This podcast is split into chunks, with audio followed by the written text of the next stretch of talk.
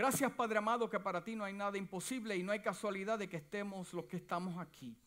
Padre amado, te pedimos que, que, que, haya una palabra del cielo en este lugar, que seas tú que nos ministres, que seas tú que nos hables, Padre amado, aunque sea una palabra que cambie nuestro rumbo de un sur a un norte, Padre amado, que nos alinees contigo, que nos pongamos de acuerdo contigo en esta mañana, Dios mío. Te pedimos que ninguno salga de este lugar aunque sea con una sola palabra que tú hayas impartido en su vida, en su corazón. La casa dice, amén.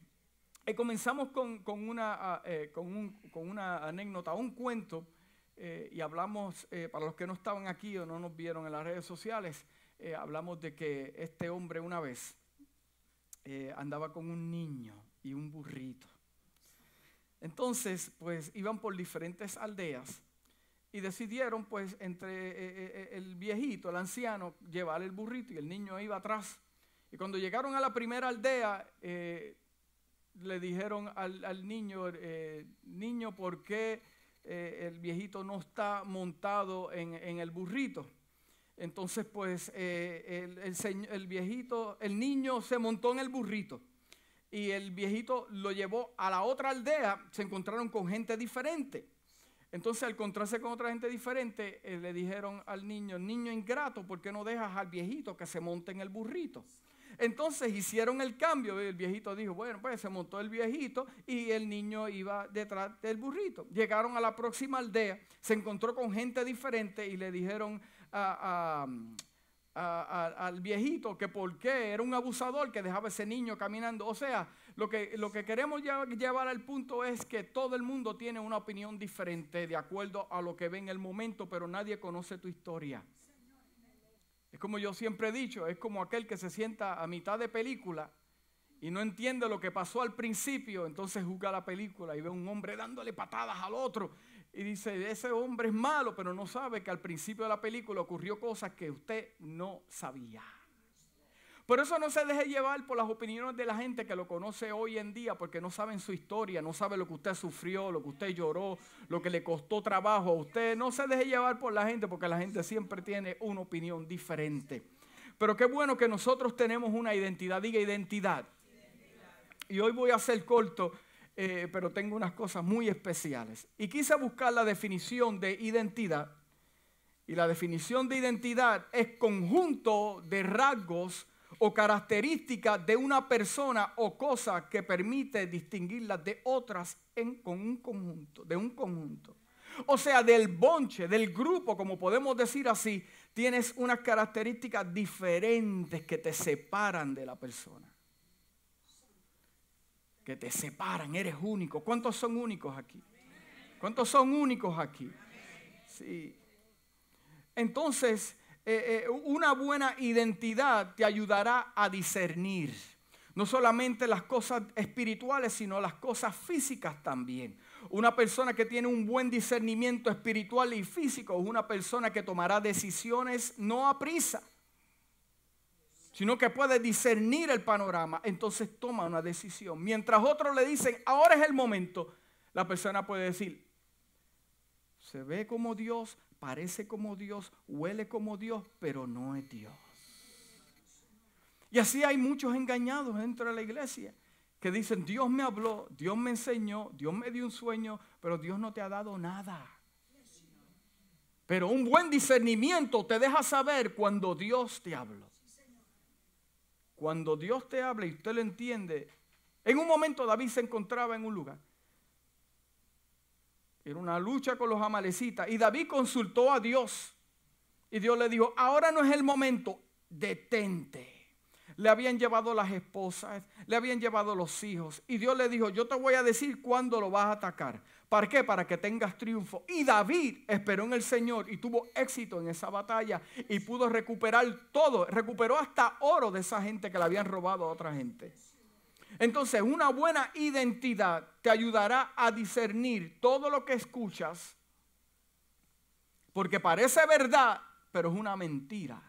Oye, qué fácil a la gente se le hace mentir. Eso es un fenómeno, hermano levantarle un falso testimonio a otra persona, qué fácil se le... Oye, y hay dos o tres que caen en este asunto. O sea, si cae en este asunto, eso me deja a mí a, saber de que no tienen un buen discernimiento. Porque el que tiene un buen discernimiento juzga las cosas y dice, espérate, esto viene de un lugar que no es verdad. Porque en este tiempo donde vivimos hace falta la verdad. Todo el mundo tiene una opinión y todo el mundo dice una cosa y levantan calumnia. Mira, eso ha llegado hasta la casa. Eso se ha regado en todos lugares la mentira. Pero ¿cuál es la opinión de Dios? Y la opinión de Dios nos da identidad. Nos da identidad. entonces nos ayuda a, poder eh, tener juicio contra todo lo que escuchas, todo lo que ves. Una buena identidad. Jesús se encuentra con esta mujer en un pozo y tienen una conversación de restauración. La mujer ha tenido más de dos o tres maridos. Y Jesús estaba con ella, en el pozo teniendo una conversación. Y de momento llega el hermano Juan de lejos y mira, dice, mira, este también está en línea para casarse con ella también. Porque no sabe lo que está pasando en ese momento. Pero un buen discernimiento te deja saber, wow, Dios está haciendo algo poderoso en la vida de esa mujer. Pero el carnal, el que no tiene discernimiento, dice, oh, ay, están tratando de pero como Jesús sabe quién es Él, Él no tiene necesidad de probarle nada a nadie.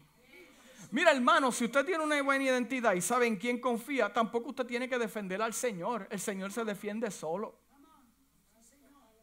Y hablamos que Él no se defendió ante Herodes y Pilato porque Él sabía quién era. Yo no te tengo que dar cuentas a ti. Si supieras que yo fui el que te creé a ti. Es más, tú estás en el poder porque yo doy permiso a que tú estés en el poder. Es más, yo te escogí para este tiempo, para encontrarme contigo. Yo te vi antes que nacieras. Ese tema es más profundo, eso lo hablamos después. Entonces te deja discernir todo lo que haces. Te ayuda con tu propósito para que puedas discernir el camino, porque una buena identidad te deja moverte en paciencia. Paciencia. Una buena identidad te ayuda a, a poder caminar en tu destino y una buena identidad te ayuda en tu relación con Dios. En tu relación con Dios. ¿Por qué? Porque, porque aunque Dios no te hable a través de un profeta o un pastor, aunque Dios no te dé una profecía, usted continúa trabajando en lo que Él ya te habló porque es una identidad de que tú sabes de que sabes de que cargas algo y no necesitas una trompeta del cielo o traer un predicador. Mira, apareció el profeta tal, entonces usted va a visitar la iglesia, anda de iglesia en iglesia en iglesia. Si pasa eso, usted no tiene identidad, porque tiene identidad, sabe que hay 24 horas abiertas y hay señal para el cielo. Y usted lo que tiene es que conectarse con Dios porque usted sabe de que sabe quién es usted en Cristo. Entonces usted continúa trabajando y dirigiéndose en movimiento hacia lo que Dios le habló. Porque, porque el que tiene una buena identidad en Cristo, aunque no lo vea, no vea a Dios con sus ojos, sabe que Dios está trabajando a tu favor. Eso es seguridad, hermano. Mire, hermano, ¿usted sabe por qué las relaciones se destruyen? Porque hay inseguridad y muchos complejos en la persona que piensan que lo que dijo lo dijo por usted. Pero si usted piensa que yo estoy predicando por usted y los que me ven en las redes sociales, eso lo dijo por mí, tengo noticias, sí, lo estoy diciendo por ti. Sí, lo estoy diciendo por ti. Y tú sabes que I'm not gonna apologize for that. Sí, sí, sí. E, entonces, entonces, cuando usted tiene una buena identidad, sabe dónde está parado, en quién usted ha creído, el propósito de usted. Mire, está claro, no a nadie le tiene que decir nada porque lo que usted encuentra lo encuentra en la palabra. Pues entonces va a ocurrir unas consecuencias. La consecuencia es, eh, eh, nada lo va a mover, nada lo va a detener, nada va a cambiar su parecer porque se mantiene sólido y constante.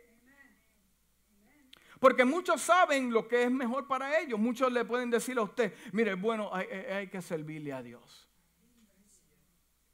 Mire, hermano, yo me encontraba en lugares donde estaba la droga, el alcohol, y, los muchachos me decían, después de un guiso, yo tengo que buscar a Dios. Pero continúan con la droga, continúan con la borrachera, y yo tengo que buscar de Dios. Porque, porque, porque muchos saben que hay que, que, hay que serles fiel a Dios, cumplir con sus palabras, pasar tiempo en su casa, tener fe en Dios. Ya usted sabe estas cosas. ¿Cuántos lo saben? Ya usted lo sabe, algunos lo están escuchando desde pequeño. Pero la, la pregunta es, ¿por qué no lo hacen? Si saben que lo que le conviene es cuando el doctor le dice, mira, por favor, deja la chuleta que te está haciendo daño, tu colesterol está para las nubes y le dice a tu esposa, dame tres chuletas ahí. Pero si el doctor le dijo a usted que no, oye, pero qué cosa, caballero. Si le dice que no coma dulce, usted no puede. Oye, va, va allí a, a, Mire, yo me acuerdo que en los tiempos de antes, la gente caminaba y se le pegaban los dulces en las manos. No, lo estoy probando. ¿Cómo que lo está probando? Se lo robó. Eso tiene un precio, tiene que pagarlo.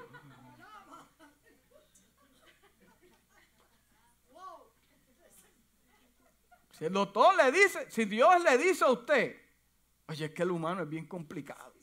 Si Dios le dice a usted, mantente, mantente conmigo, yo te voy a prosperar, yo te voy a bendecir. Tú no sabes lo que está haciendo, yo sé más que tú, yo te creé, yo veo el futuro, yo soy el alfa y el omega, el principio y el fin. Yo tengo control sobre todas las cosas. Eh, escúchame a mí. No, yo mejor escucho. No, entonces eso es falta de identidad en Cristo. ¿Por qué? Porque lo, que pasa con este asunto es que no ha, no ha, habido una decisión firme de que yo le voy a entregar mi vida completa a Dios sin reserva. Entonces, como no, no ocurre ese, ese evento, entonces la gente no sabe quiénes son en Cristo. Ah, están calladitos. Porque tener una buena identidad propia lo va a separar del grupo. Dios usa gente rara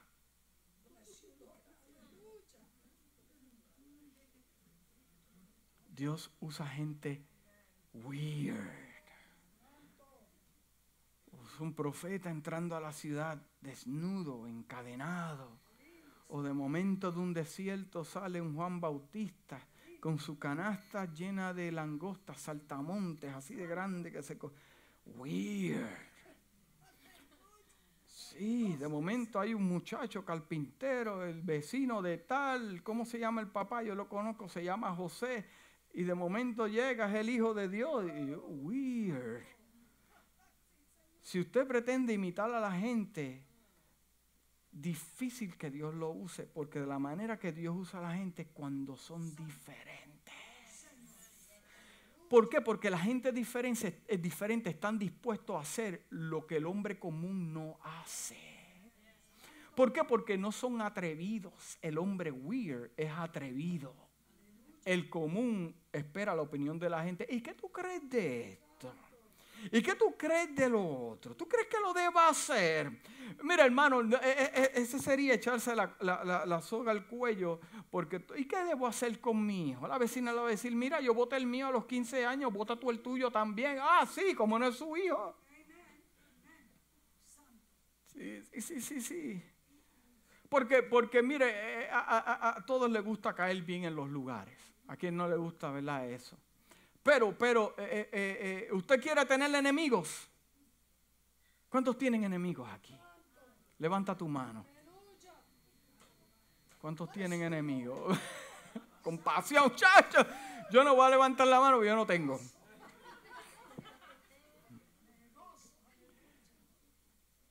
¿Usted quiere ver enemigos? Decida ser diferente decida hacer lo que otros no han hecho. Y le prometo a ustedes del altar del Señor que va a encontrarse con enemigos que no sabía que estaban ahí, estaban ocultos. Sí, undercover agents.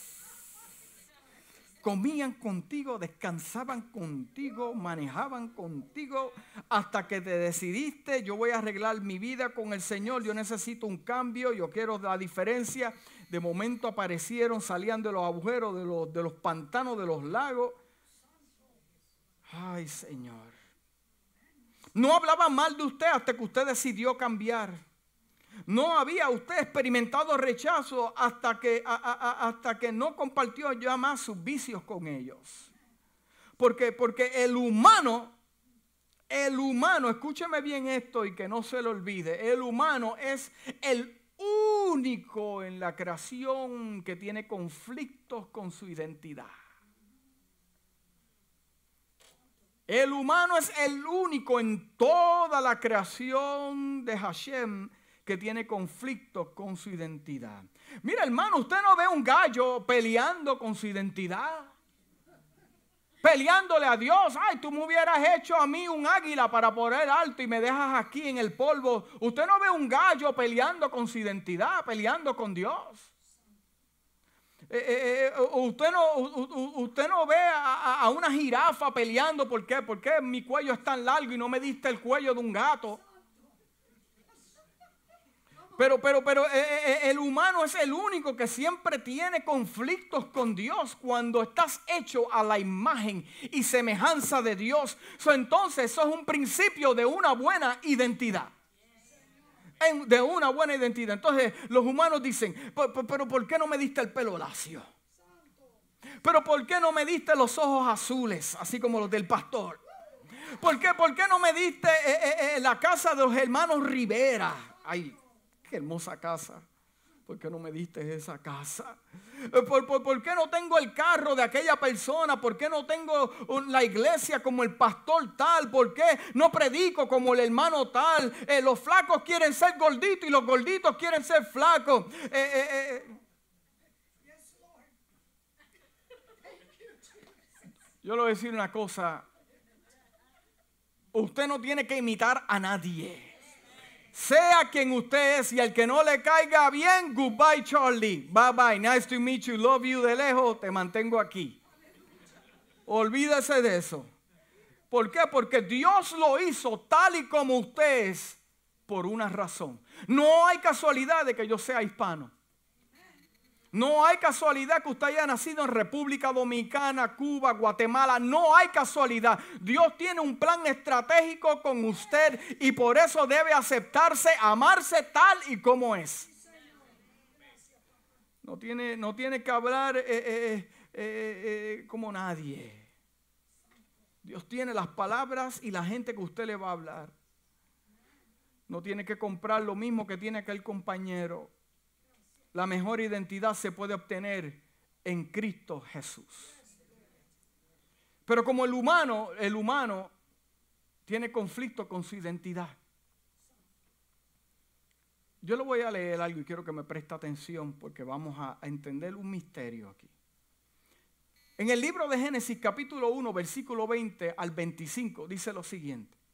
Y dijo Dios, produzcan las aguas seres vivientes y aves que, vuelen sobre la tierra, en el firmamento de los cielos. Y creó Dios los grandes monstruos marinos y todo ser viviente que se mueve. Que las aguas produjeron según su especie y toda ave alada según su especie. Y vio Dios que era bueno y los bendijo Dios diciendo, fructificar y multiplicaos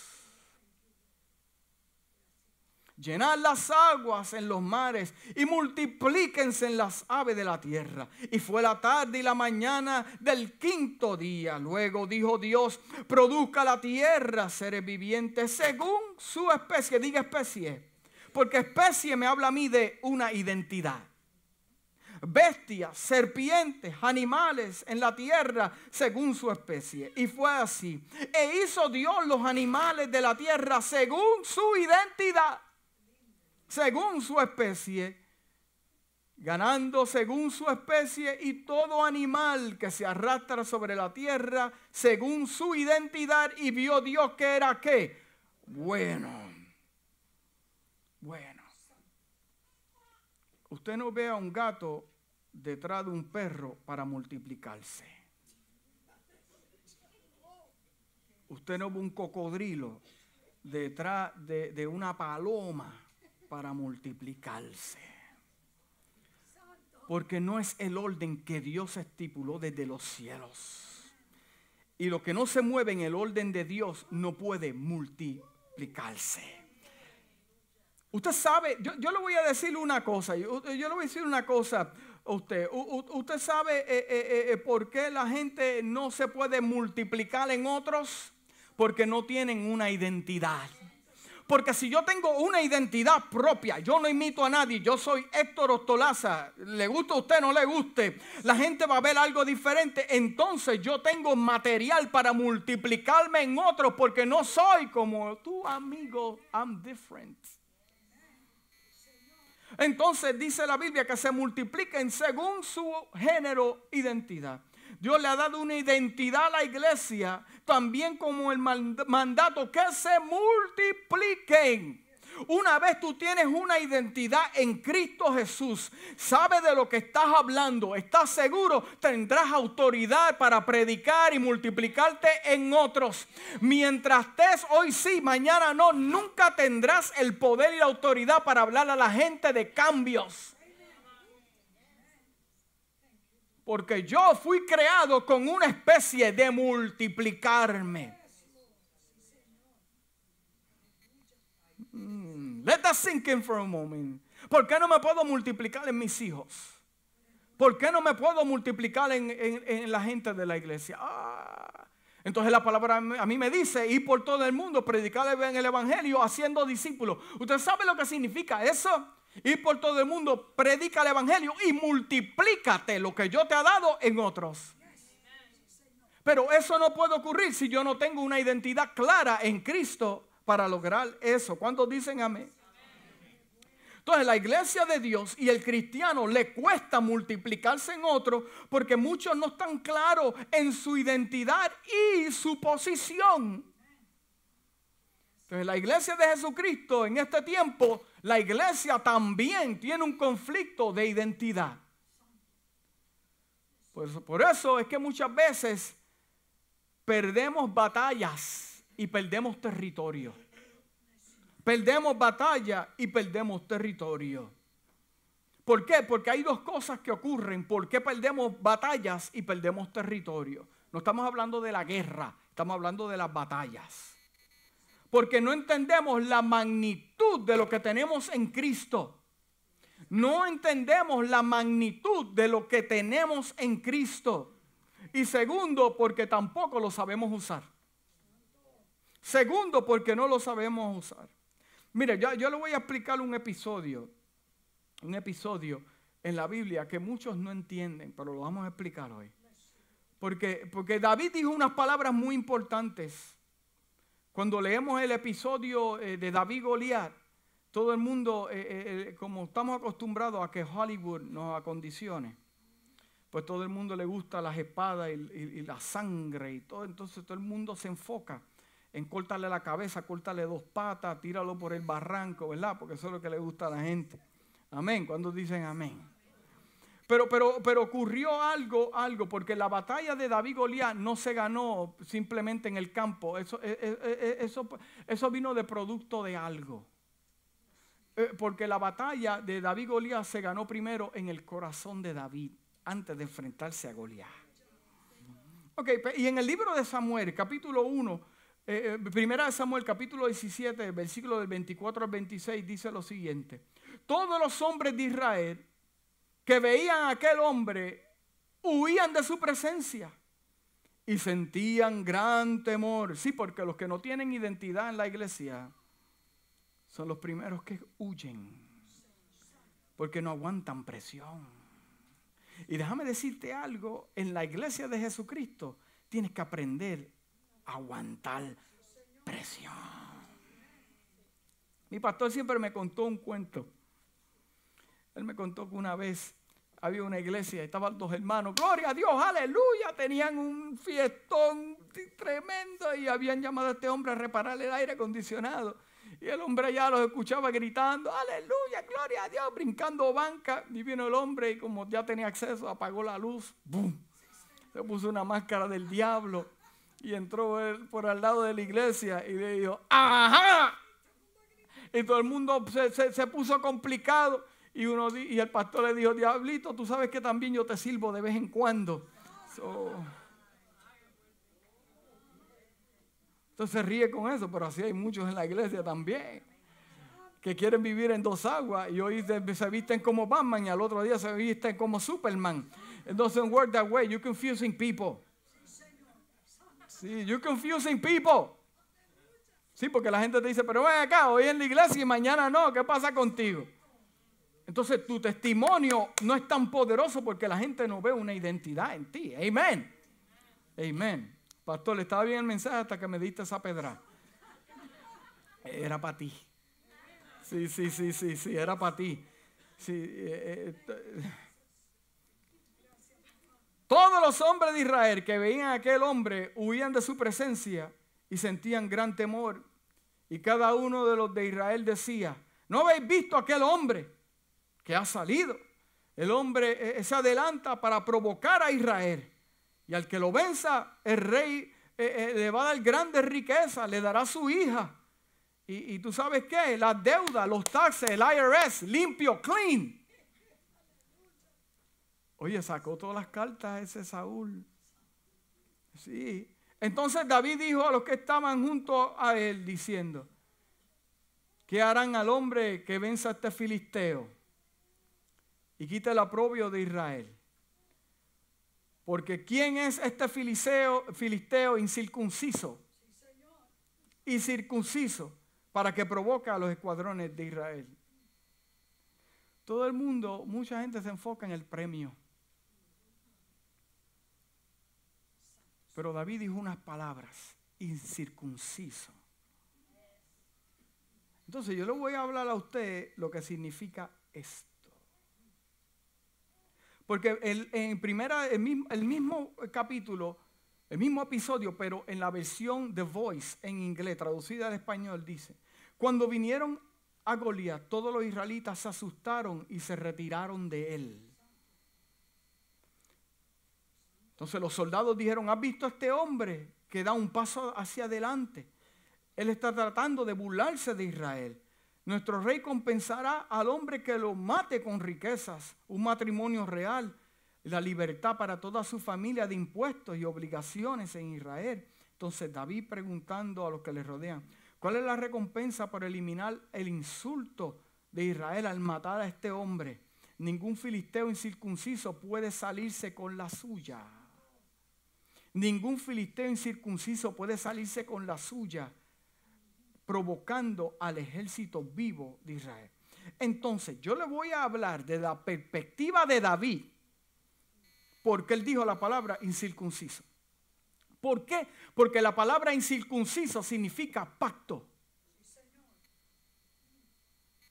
Hermano, si usted no quiere entender esto, está bien, yo me voy más bajito. Pero cuando David dijo, este incircunciso, en otras palabras, David lo que le está diciendo, y este que nunca ha hecho un pacto con Dios, viene a atormentar a los que han hecho pacto con Dios. Porque déjame decirle, David no era el único que estaba incircuncidado. Estaban todos los que estaban en el ejército, uno por uno, hasta el rey también. Y estaban todos, todos habían hecho pacto, porque ya mismo vamos a entender este pacto. Todos habían hecho pacto y David también, pero era el único que se atrevía. ¿Por qué? Porque tenía una identidad. Entonces David dijo, yo que he hecho pacto con Jehová, Dios me va a guardar a mí, me va a cuidar, me va a dar la victoria. Pero este que nunca ha hecho un pacto con Dios eterno, yo sé que le vamos a tumbar la cabeza. Porque el que hace pacto con Dios, Dios lo cubre y le da la victoria. ¿Entendió eso?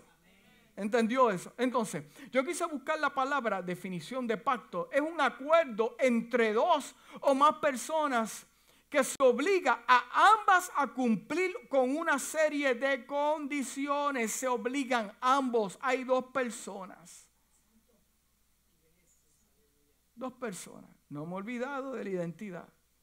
Entonces, yo le quiero decir, sea paciente conmigo, porque en el libro de Génesis capítulo 17 vamos a entender lo que es la circuncisión. ¿Por qué? Porque es un pacto. Dice así, cuando Abraham tenía 90, 99 años, casi 100 años, casi 100 años, el Señor se le apareció y le dijo, yo soy el Dios Todopoderoso. Vive en mi presencia y sé intachable. Así confirmaré mi pacto contigo. ¿Por qué? Por su testimonio e identidad, lo que Dios le está diciendo. Porque Dios le está diciendo lo siguiente, vive en mi presencia y sé intachable, claro, una identidad. Y así confirmaré mi pacto contigo. Y que mira, mira, mira lo que viene después. Y multiplicaré tu descendencia en gran manera por la identidad. Ahí estamos. Al oír que Dios le hablaba, Abraham cayó rostro en la tierra y Dios continuó. Este es el pacto que, que establezco contigo, le dice Dios tú serás el padre de una multitud de naciones. Ya no te llamarás Abraham, sino que te llamarás de ahora en adelante. Tu nombre será Abraham, porque te he confirmado como padre de una multitud de naciones. Te haré tan fecundo que de ti saldrán reyes y naciones. Está hablando de multiplicación, hermano estableceré mi pacto contigo y con toda tu descendencia como pacto perpetuo de todas las generaciones. Yo seré tu Dios y el Dios de tu descendiente y a ti y a tu descendencia le daré una posesión perpetua. Toda la tierra de Canaán donde están, donde andan peregrinando, yo seré su Dios. Dios también le dijo a Abraham, cumple con mi pacto Dios le dice a Abraham, cumple con mi pacto y toda tu descendencia por todas las generaciones. Este es el pacto que yo establezco contigo y con tu descendencia. Y todas las y todos deberán cumplir. Todos los varones de entre ustedes deberían ser circuncidados. Circuncidarán la carne de su prepucio y esa será la señal del pacto entre nosotros. Vamos a llegar a algún lado con esto. Todos los varones de cada generación deberían ser circuncidados a los ocho días de nacido. Todos los niños nacidos en casa, como hayan solo, como hayan sido comprados por dinero a un extranjero y que por lo tanto no sean estirpe de ustedes. Todos sin excepción, tanto el nacido en la casa como el que haya sido comprado por dinero deberán ser circuncidados. De esta manera mi pacto quedará como una marca de ustedes en su carne, como un pacto perpetuo. Pero el varón incircunciso, al que no se le haya cortado la carne del prejuicio, será eliminado de su pacto por quebrantar mi pacto. Ahora usted entiende que a los 99 años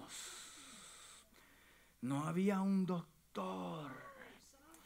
Abraham cogió su machete, como entendió lo que vio. Tuvo una experiencia personal con Dios. No fue que vio, Dios me habló inventando, como hay muchos que inventan. Dios me, no, no, Dios a voz audible tuvo un encontronazo con Abraham y le hizo un pacto. Abraham por cuanto creyó y tuvo una experiencia viva que lo marcó. No tuvo problema en coger un cuchillo a los 100 años de edad, ponerse en una esquina con una piedra y cortarse el mismo. Sin anestesia. A los 100 años de edad los hermanos dicen, mm, mm". ¿Usted sabe por qué? Por la experiencia que tuvo. Por la experiencia que ¿Usted sabe por qué Pablo aguantó tanto azote? ¿Usted sabe por qué Pablo aguantó tanto problema y se mantuvo fiel por la experiencia que tuvo? Por la experiencia que tuvo, hermano. ¿Por qué? Porque la experiencia a usted le da una identidad propia. Y hay muchos cristianos que nunca han querido buscar una experiencia sobrenatural con Dios. Y se mantienen así, pero vamos, vamos, a llegar ahí, vamos a llegar, no tenga prisa. ¿Por qué? Porque eh, eh, nosotros que estamos en la iglesia, nosotros ya no vivimos bajo el pacto de la ley. ¿Cuántos lo creen? Eso me lo dice a mí la Biblia, la Biblia. Entonces nosotros vivimos en un nuevo pacto, diga un nuevo pacto en un nuevo pacto. Entonces, eh, eh, el, libro de Colosenses capítulo 2, versículo 1 al 12 dice lo siguiente. En él también fuiste circuncidado con una circuncisión no hecha por manos, al quitar del cuerpo de la carne mediante la circuncisión de Cristo, habiendo sido sepultados con Él en el bautismo, en el cual también habéis resucitado con Él por la fe en acción del poder de Dios que ha resucitado entre los muertos. Y el libro de Romanos capítulo 2 versículo 28 al 29 me dice, porque no es judío el que, exterior, el que es exteriormente, ni la circuncisión es la externa en la carne, sino que es judío al que lo es interiormente y la circuncisión es la del corazón. La del corazón por el espíritu y no por la letra, la alabanza de la cual no procede de los hombres, sino la de Dios. Entonces, entonces, nosotros vivimos bajo un nuevo pacto. Entonces, el apóstol Pablo le predica a este pueblo que la circuncisión hoy tiene que ser de qué? Del corazón. Porque aquellos que no han sido circuncidados del corazón no tienen identidad. Porque no han hecho un pacto con Dios. Déjeme explicarle algo. ¿Cuántos aceptaron a Cristo como su Salvador? ¿Cuántos lo hicieron? Levanta su mano. Si no lo has hecho, tienes un problema. ¿Usted se acuerda el día que usted pasó al frente? Y usted dijo, yo quiero aceptar a Cristo como mi Salvador. Yo estoy cansado de mi vida, yo necesito a Cristo.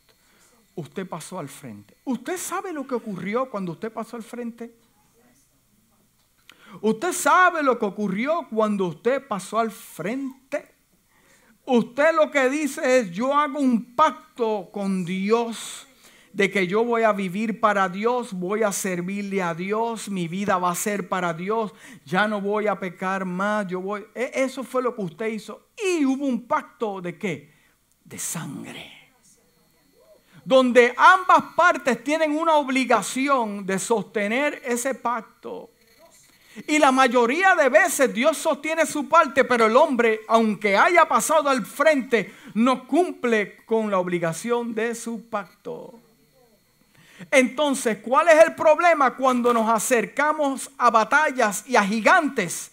Que entonces no puedes decir lo que dijo David con firmeza y solidez es incircunciso que no ha hecho un pacto con Dios, no me va a vencer a mí.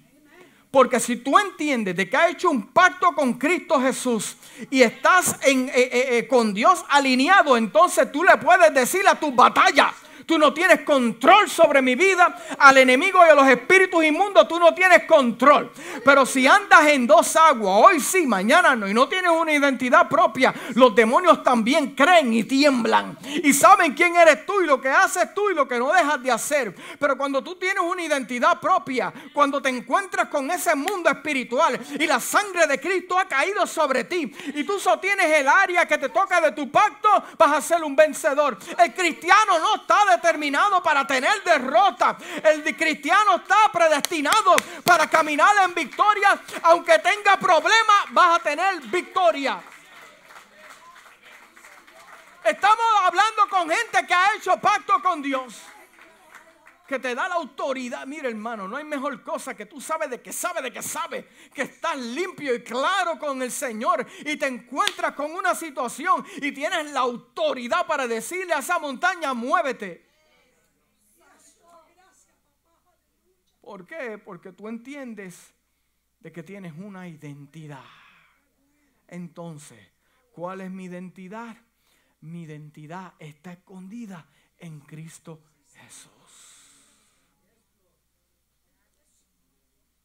Ya no vivo yo, vive Cristo en mí. Aleluya. Sigue pensando que ya mismo lo vas a entender en el libro de Veros capítulo 12, versículo 24 dice, a Jesús el mediador de un nuevo pacto y la sangre rociada que habla mejor que la sangre de Abel, de Abel. Y en la misma versión, pero de Message Bible traducida al español dice, ha venido a Jesús quien nos presenta un nuevo, que ha venido a Jesús quien nos presenta un nuevo pacto, una nueva carta de Dios, el que es mediador de este pacto el, asesinato de Jesús A diferencia de Abel, un homicidio que clamó por la venganza se convirtió en una proclamación de la gracia. Entonces ahora yo vivo en la gracia. Pero no, puedes tener la, la, sustancia de la gracia, su totalidad, hasta que no tenga una identidad de definición en tu vida.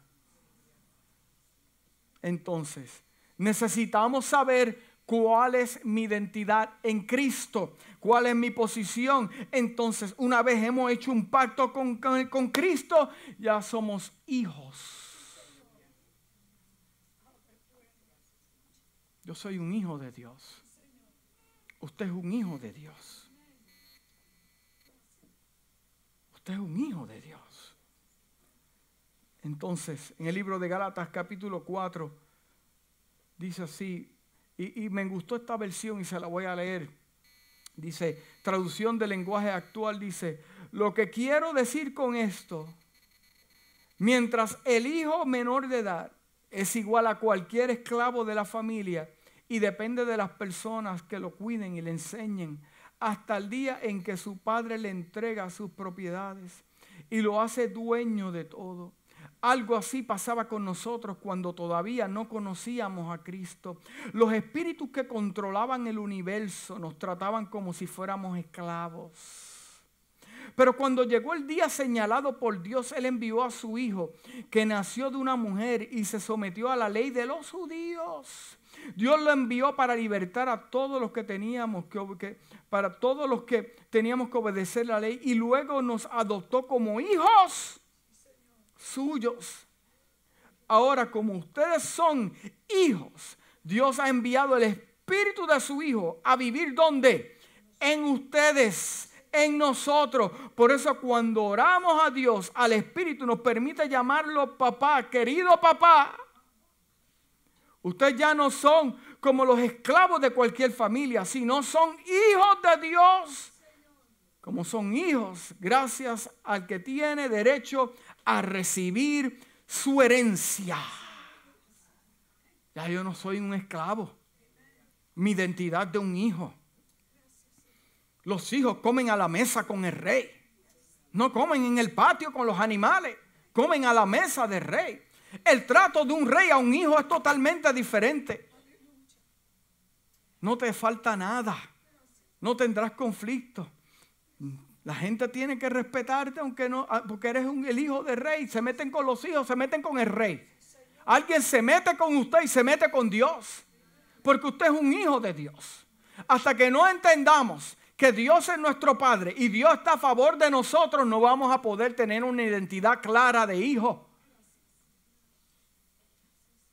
en el libro de Romanos. Ya termino con esto. Romanos capítulo 8, versículo 17. Y si hijos también herederos, herederos de Dios y coherederos con Cristo, si es que padecemos juntamente con Él, para juntamente con Él seamos glorificados, glorificados. ¿Cuál es su identidad? Mi identidad me la dio Cristo Jesús. No me la da el mundo, no me la da Hollywood, no me la da nadie. Me la da Cristo en Cristo Jesús. Ahora usted puede caminar en libertad porque usted es en Cristo Jesús. Ahora usted puede derribar gigante porque usted dice, yo soy un hijo de Dios que he hecho un pacto con Dios y Dios me va a respaldar. Porque tengo una identidad clara. Si todavía yo no tengo una identidad clara, esta es la mañana para arreglar cuentas con Dios. Entonces su gracia está dispuesta a desbordarse sobre su vida. No importa lo que hayas hecho, Dios está contigo.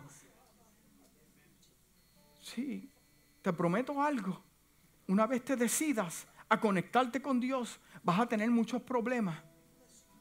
Pero a todos, si crees en lo que estoy hablando en esta mañana, si crees en lo que estoy hablando en esta mañana, los problemas no te van a vencer van a estar ahí para darte la victoria, porque sin problemas no puedes ver a Dios. Sin problemas no, a la gente no le gustan los problemas, pero sin problemas no verá a Dios. Sin dificultades no vas a ver a Dios. Sin enfermedades no vas a, vas a ver un Dios que sana. Sin conflicto no vas a ver a Dios, porque Dios se glorifica en el momento de paz. No, en los momentos de conflicto. Por eso es que Dios lo permita, porque Él se quiere glorificar en tu vida.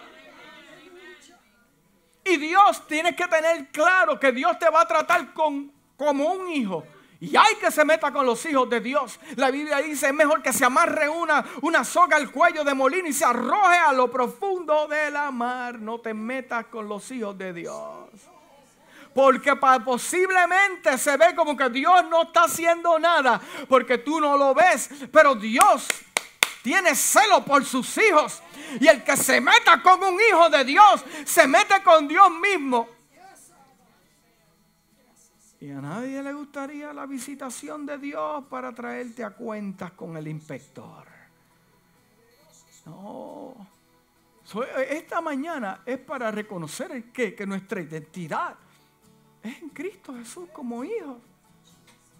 Si usted es el hijo de rey, usted no debe caminar con temor de caerle bien al grupo para que le abra puertas y hacer tanto marketing.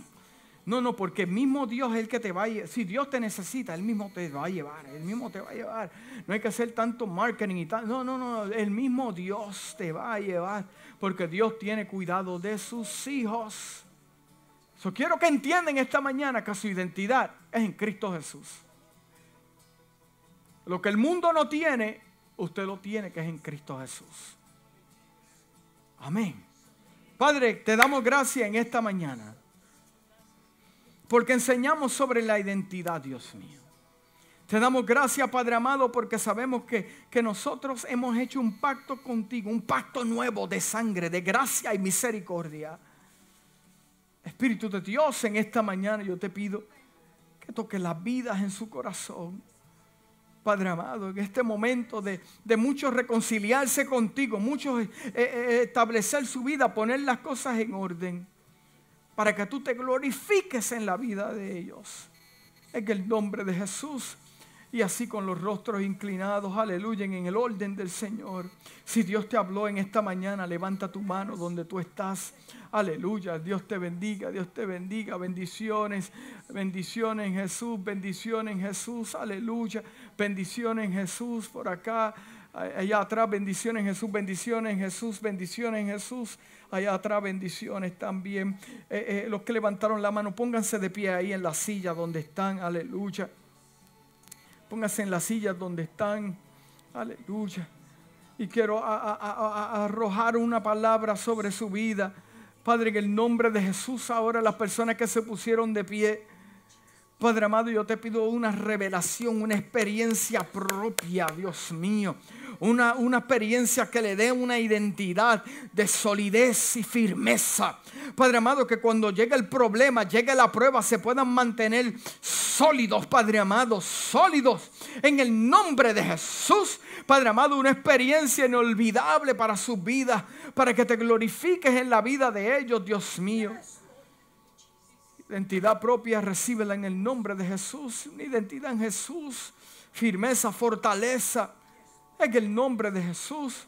Para tu gloria, oh Dios, dígalo, lo recibo en el nombre de Jesús lo recibo en el nombre de Jesús, aleluya. Y así los hermanos puestos en pie con el rostro inclinado. Habrá alguien para Jesús en esta mañana que me diga, pastor, yo necesito a Jesús. Aleluya. Alguien que se quiera reconciliar con Jesús. Una vida para Jesús que diga, yo necesito a Jesús en mi vida. Pastor, estoy cansado, necesito reconciliarme. Esta es la mañana de reconciliación. Aleluya. Esta es la mañana de reconciliación. Alguien para Jesús. Amén. Aleluya. Dale un aplauso fuerte al Señor.